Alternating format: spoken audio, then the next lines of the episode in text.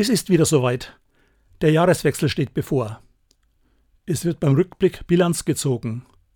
Ereignisse kommen bei den Jahresrückblicken in den Medien wieder in Erinnerung. Auch persönlich ziehen viele Menschen Bilanz.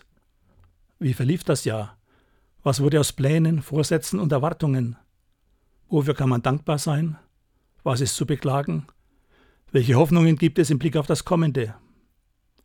Der Blick geht ja nicht nur zurück, er geht auch nach vorne. Wie wird es werden im neuen Jahr, fragt man sich. Gut ist dran, wer sich bei Gott geborgen weiß und das Vergangene und das Kommende aus seiner Hand nimmt. Ich grüße Sie mit Worten Jochen Kleppers. Er dichtet: Der du die Zeit in Händen hast, Herr, nimm auch dieses Jahres Last und wandle sie in Segen.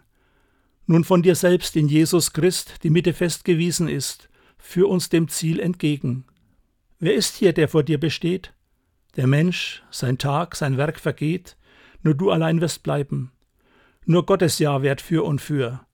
Drum kehre jeden Tag zu dir, weil wir im Winde treiben. Der du allein der Ew'ge heißt und Anfang, Ziel und Mitte weißt im Fluge unserer Zeiten.